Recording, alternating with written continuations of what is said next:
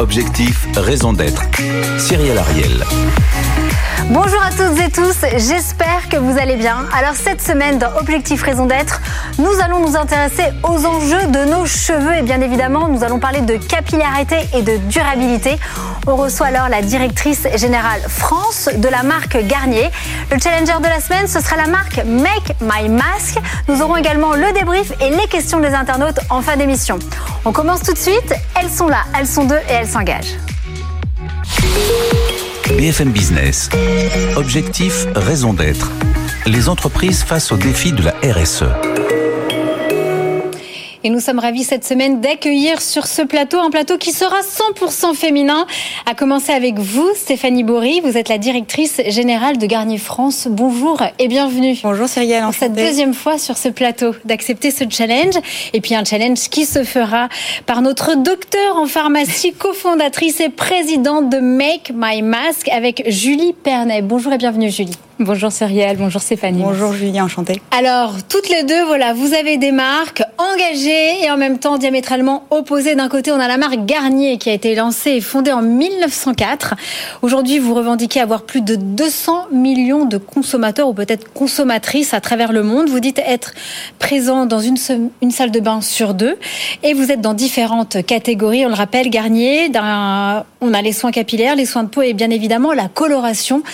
Euh, un enjeu que, dans lequel nous allons aborder euh, durant cette émission. Puis de l'autre côté, une jeune marque, deux ans, Make My Mask. Vous revendiquez avoir plus de 5000 clientes. Aujourd'hui, vous avez 5 collaborateurs et vous faites des masques du cuir chevelu 100% naturel, sans conservateur, sans transport d'eau, vegan et bio. Merci à vous deux d'être sur ce plateau.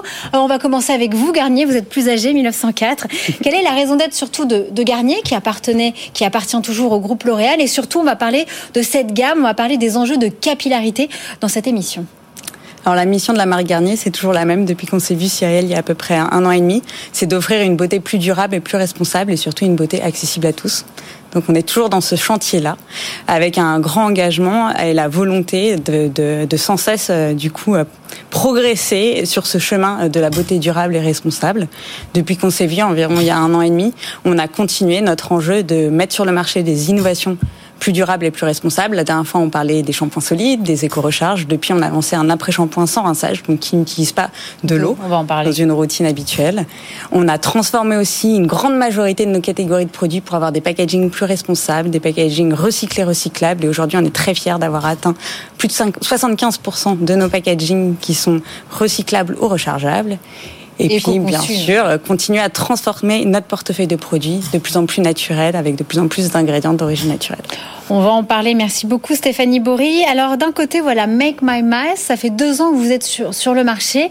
Quelle est votre innovation, surtout la raison d'être? Parce que c'est un marché qui est quand même très concurrencé, très concurrentiel. Et le groupe L'Oréal, voilà, est majoritairement sur ce créneau également.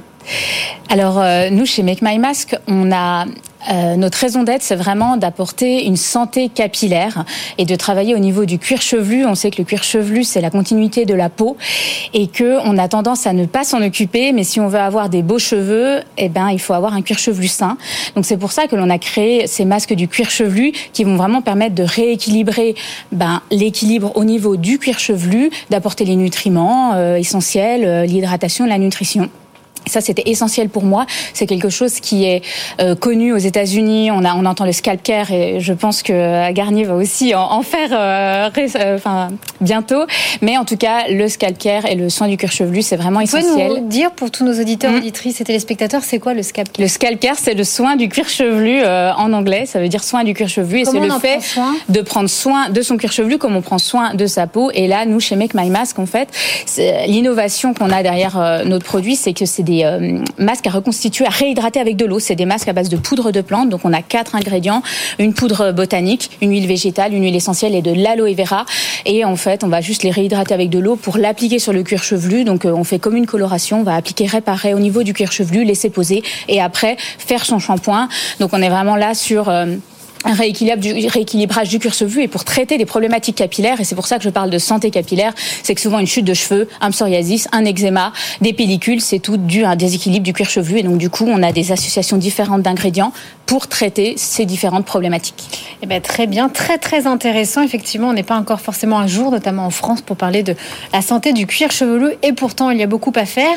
Et notamment au niveau de la coloration, vous venez de le mentionner, Julie Pernet. Et effectivement, c'est l'une des nouveautés quand même de cette marque leader Garnier qui vient de lancer euh, sa coloration Good à domicile. Votre mission, c'est offrir des colorations efficaces, sûres et de plus en plus naturelles pour tous. Alors il y a dix ans, vous étiez déjà présent sur ce segment avec euh, le lancement de la première coloration à huile sans ammoniac avec Olia. Dix ans plus tard, vous arrivez sur le marché avec Good. Alors quelles sont les différences, quelles sont les innovations durables, éco-conçues euh, entre Olia et Et vous avez raison, et c'était même en 1962 la première marque à lancer de la coloration à domicile avec la marque Belcolor, qui est aujourd'hui une marque toujours sur le marché et toujours très bien positionnée sur le marché. Donc depuis Olia, comme vous l'avez dit. Et là, on est très content cette année d'arriver avec une innovation à nouveau de rupture sur le domaine de la coloration sous cette marque Good.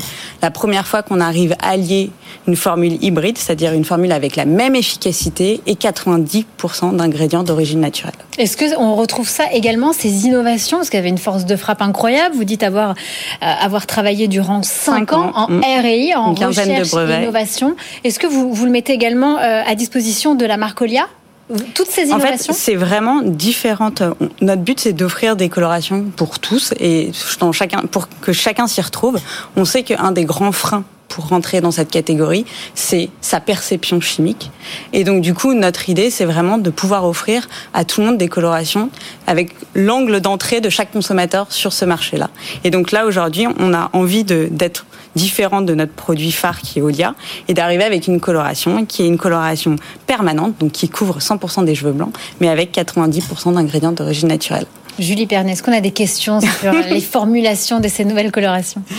Alors, euh, moi, je, je, en tout cas, j'apprécie vraiment euh, ce pourcentage de naturalité. Je trouve que c'est vraiment euh, indispensable. D'ailleurs, le reste de la gamme Good qui est vraiment super et qui comme vous l'avez dit, qui est accessible en supermarché. Et ça, je trouve que c'est important aussi de rendre la naturalité accessible.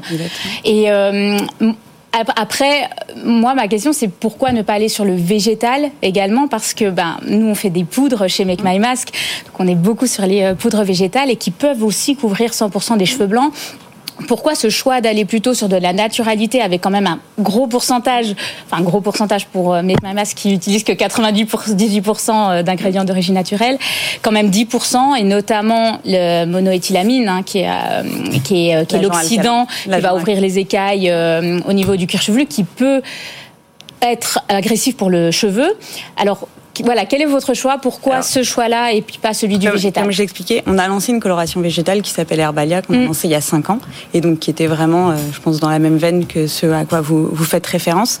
Nous, aujourd'hui, on sait que sur le marché de la coloration, en fait, qu'on a des cheveux blancs, il y a une tension consommateur qui est très forte, c'est comment réussir à couvrir ses cheveux blancs de la manière la plus simple possible parce que c'est pas simple et qu'on n'est pas mm. tous professionnels à la maison et puis aussi avec euh, cette volonté de j'ai pas non plus énormément de temps à y accorder parce qu'on sait aussi qu'un des grands leviers de mm. faire de la coloration à la maison par rapport à de la coloration au salon c'est qu'en une demi-heure 45 minutes, tout est fait, clé en main, et que vous avez votre résultat couleur.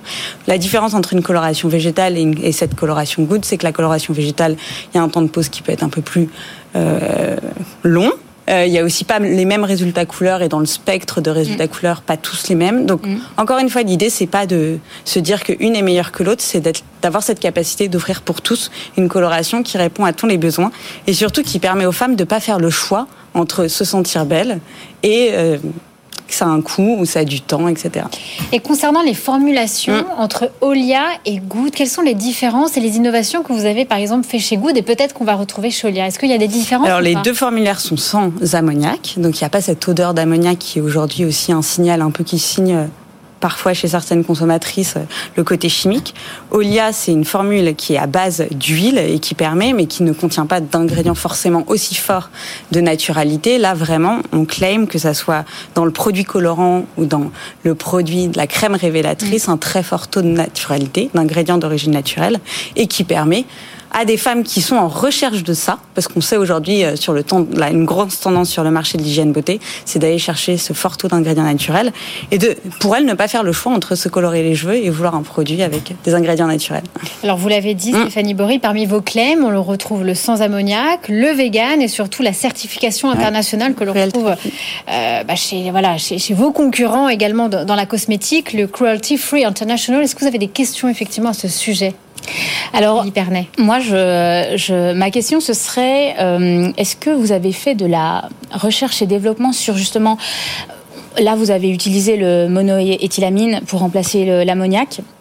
Euh, en fait, c'est un souci dans, dans, toutes les colorations hein, euh, qu'on appelle euh, chimiques entre guillemets, c'est que on doit ouvrir les écailles. Voilà, il faut un agent voilà qui doit ouvrir ouvrir les écailles. Mais est-ce que vous avez de la R&D pour essayer de justement de trouver un ingrédient miracle qui arriverait à faire quelque chose voilà, qui soit aussi performant en, attaquant moins le cheveu ou en le déstructurant. On y travaille et aujourd'hui, si on l'a pas encore sorti sur le marché, c'est qu'on n'est pas satisfait en fait du niveau d'efficacité parce qu'encore une fois, pour innover sur ce marché et arriver avec des innovations de rupture qui intègrent un fort taux de, naturalité, il faut pas décevoir aussi nos consommateurs. Donc quand on le fait, c'est qu'on est sûr et qu'on a mm. la juste balance entre des ingrédients d'origine naturelle et de l'efficacité. Et franchement, la, catégorie de coloration signe ce besoin d'efficacité parce qu'il est immédiat, vous le voyez ou pas si vous avez couvert. Donc on continue.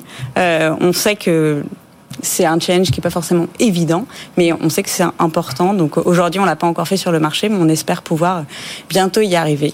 Et ce qui est sympa avec ce produit, c'est aussi notre capacité à.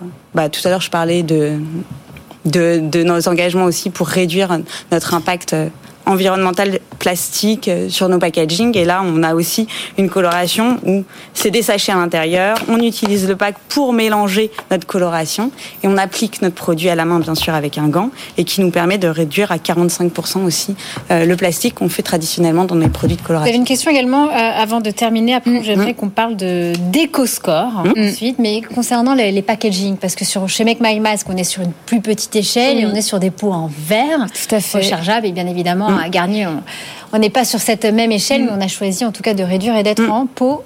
Ça, c'est du pot carton. Du pot carton. Mm. Mais d'ailleurs, j'ai trouvé que c'était. Euh, ça, ressemble beaucoup à ce qu'on fait, mais nous, on a un pot en verre où on mélange. J'ai trouvé que c'était euh, vraiment bien fait. Ah euh, donc ça, je, salue vraiment le fait d'avoir pensé à, à, faire ce genre de choses. Et je me demande si, est-ce que vous, enfin, il, est, il a pour objectif d'être conservé, ce pot. Est-ce que vous allez faire des recharges où la personne elle pourra le réutiliser? Parce que je pense que ça pourrait être intéressant vu qu'on voit que c'est trois sachets à l'intérieur. Je sais en fait, le pot aujourd'hui, notre idée c'est que d'utiliser aussi le contenant pour qu'il soit utile lors de votre préparation. Donc vous mélangez vos mm. deux sachets, vous les mélangez dedans et vous l'appliquez bien sûr avec vos gants et puis vous pouvez l'appliquer à la main. Mais une fois qu'il y a le produit dedans, il bah, a usage unique. il a usage unique. Après, ça reste du carton, vous pouvez le recycler bien sûr. Et, euh, et voilà. Mais à date euh, il a usage unique. Dernière question pour ensuite passer au débrief. Et je crois que le débrief portera sur cet Eco Beauty Score. Julie Pernet, ça vous parle bah, Alors, moi, je suis allée sur le site internet pour essayer de comprendre ce score. Et déjà, on va, on va, juste recontextualiser pour euh, les éditeurs. ce sont près de 70 entreprises mondiales de la beauté qui mm. se sont engagées et qui ont lancé ce consortium d'Eco Beauty Score. C'est un système d'évaluation, pour bien expliquer, de notation de l'impact environnemental. C'est exactement comme le Nutri-Score. Cas, la volonté, c'est comme le Nutri-Score sur l'alimentaire, d'être capable d'avoir cette transparence auprès de nos consommateurs et d'offrir un score sur chacun de nos produits A, B, C, D, E, mhm. pour être capable d'avoir cette transparence à nos consommateurs, de savoir l'impact environnemental qu'a chaque produit. Alors du coup, vous en faites partie. Et vous, Julie? Venez, et eh parce ben, que c'est ouvert. Justement, j'ai regardé sur le site, je n'ai pas trouver comment apply, comment euh, candidater ou euh, essayer de faire son score. Et justement, j'ai essayé de trouver de l'information parce que moi, j'adore fouiller dans tous les scores et voir comment c'est fait. Et du coup, je trouvais pas en fait. Quelle est votre note alors, Stéphanie Bourri On aimerait savoir. Donc, l'Eco Beauty Score, c'est vraiment cette volonté d'être de plus en plus transparent auprès de nos consommateurs sur l'impact environnemental et social de nos produits. Cet Eco Beauty Score, il a été développé sur certaines catégories de produits. On a commencé par les produits capillaires, puis les produits puis les produits corps. L'idée, encore une fois, c'est on est dans une démarche où on apprend nous-mêmes et c'est aussi une démarche qui nous permet nous de nous auto-challenger parce que maintenant qu'on est conscient aussi. Mais c'est en B2B du coup, nous le consommateur, on n'a pas C'est disponible sur l'ensemble de notre site internet, sur tous nos références produits. c'est aussi de plus en plus en affichage média quand on communique sur un produit, mais on l'a pas encore sur l'intégralité de nos catégories euh, de beauté et en particulier la coloration. Et sur Good, on l'a ou pas? Sur Good, on l'a pas encore parce qu'en fait, l'idée, c'est qu'à partir du moment où on s'est réunis sur ce consortium, c'est de trouver ce commun accord entre toutes les parties prenantes, des tous les industriels euh, sur des catégories de beauté, pour du coup se mettre d'accord ensemble pour pas que le consommateur voit un Eco Beauty Score Garnier mmh. qui soit pas forcément le même que celui de nos concurrents, etc. Donc, Donc là, aujourd'hui, on se réunit, on se met d'accord sur notre méthodologie. D'accord. Ça nous permet à tous d'énormément apprendre sur la manière aussi dont on fabrique nos produits et, euh, et plein de choses à venir. Eh bien, très bien. On va creuser tout cela. Il est temps maintenant d'accueillir notre débriefeuse de la semaine. BFM Business. Objectif, raison d'être. Le débrief.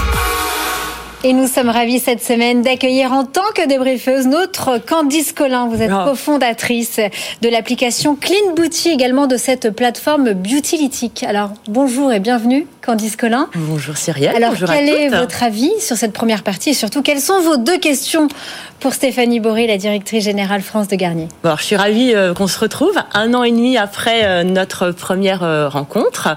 Alors je crois que bah, vous, vous vraiment vous êtes désormais pour moi l'acteur phare chez L'Oréal de la transformation et on ne dira jamais suffisamment assez combien c'est difficile de transformer et non pas de créer une marque durable, ce qui est beaucoup plus simple. Alors, au cours de cette année et demie, moi, ce que je constate, c'est que les formules se sont quand même considérablement améliorées. On a parlé de Good. Alors, j'ai la chance d'avoir une plateforme de scoring, donc nous l'avons scoré. Ça n'a rien à voir avec euh, une coloration classique. Et puis là, je voudrais saluer, même si je trouve que c'est un peu tardif, euh, votre engagement de supprimer les parabènes de tous les produits à horizon euh, fin 2023. Je pense que ça, c'est également essentiel. Mais pour moi, vous vous distinguez véritablement d'un sujet dont on n'a pas vraiment parlé aujourd'hui, mais qui est votre engagement autour des questions liées à l'eau sachant que euh, l'industrie euh, cosmétique est une industrie chimique et que l'industrie chimique est une des industries les plus aquavores qui existent et que là, on rentre directement dans un risque financier et opérationnel, à mon sens. Donc le fait que vous travaillez autour de cette empreinte eau, mais aussi que vous travaillez à la définition de, de nouveaux produits, est pour moi très stratégique. je fais partie des gens qui pensent qu'un jour, il y aura certainement une évaluation carbone de tous les produits. Et au vu de la gravité de la situation sur l'eau, je pense aussi qu'on arrivera à la même chose euh, sur cette empreinte eau et que donc ce que vous faites est, euh, est très important. On en avait parlé il y a un an et demi. Hein. On en avait parlé, j'avais déjà souligné, mais là, là, là, là, pour moi, on, le voit, hein, euh, il y a une médiatisation accrue parce que la situation devient absolument catastrophique autour de ça. Alors on en vient à votre éco-score, le vôtre pour le moment, hein, l'empreinte eau en fait partie. Et vous l'avez dit, la grande nouvelle de cette année, c'est quand même la création de ce, enfin l'année dernière, de ce consortium. Et je vous avais taquiné un peu en vous demandant si, euh, il y a un an, si vous alliez imposer finalement votre score à l'ensemble de l'industrie. Alors, mes questions vont porter, vont porter sur cet Eco Beauty Score. Vous le savez, euh, l'industrie a un petit peu été dépassée euh, par les questions de santé autour des formulations j'ai fait partie des, pionniers des applis, donc j'ai vu, j'ai vu comment l'industrie a réagi. Donc ma première question, est-ce que justement cet Eco Beauty Score et ce consortium de l'industrie est là pour pallier, euh, pour anticiper une problématique du même genre, donc cette fois-ci, vous n'alliez pas vous faire prendre. Et la deuxième, qui est un peu liée, est-ce que c'est pas une manière euh, pour euh, l'industrie finalement de créer sa propre norme, puisque mm. vous la créez entre vous? Alors déjà, il y a beaucoup de, points dans votre, dans, votre, dans vos commentaires. Le premier, c'est ce consortium, c'est vraiment l'objectif de se réunir tous ensemble et de se mettre d'accord sur une méthodologie commune pour évaluer un impact environnemental de nos produits. Donc euh, c'est aussi important, et on en discutait euh, tout à l'heure, euh, renforcer le taux d'ingrédients naturels dans nos formules, c'est très important, mais il y a aussi un élément qu'on prend de plus en plus en compte, c'est quoi l'empreinte carbone de chacun de nos produits qu'on met sur le marché. Donc ça, ça va venir permettre à tous d'être de savoir plus décrypter chacun ses produits, de renouveler son portefeuille et de maximiser et de minimiser cette empreinte, et puis aussi de se mettre d'accord sur comment on transmet ça à nos consommateurs pour pas que nos consommateurs aient l'impression à chaque fois d'avoir euh, un son de cloche différent selon les marques qu'ils achètent. Donc ça, c'est un premier point très important.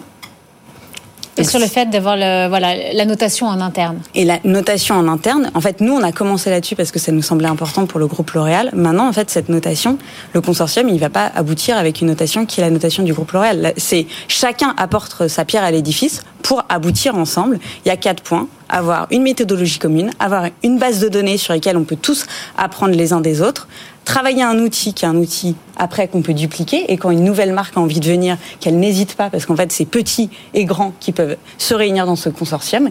Et puis après, quel est le score et comment on transmet ce score-là à nos consommateurs? Non mais c'est très positif, c'est le sens de l'histoire. Hein. Pour moi, euh, c'est vraiment le sens de l'histoire et euh, et je, je, vous pousse un peu dans, dans, dans, dans vos retranchements, mais euh, il est évident que s'emparer de ce sujet de, de mm. l'environnement, qui n'est, mm. je trouve, pas suffisamment traité sur l'impact réel des produits, même auprès du consommateur, est fondamental. Mm. Et puis on le sait, un produit capillaire, la grande, son, sa grande partie de l'impact carbone, c'est son utilisation à la maison, puisque c'est l'eau qu'elle utilise pour être rincée.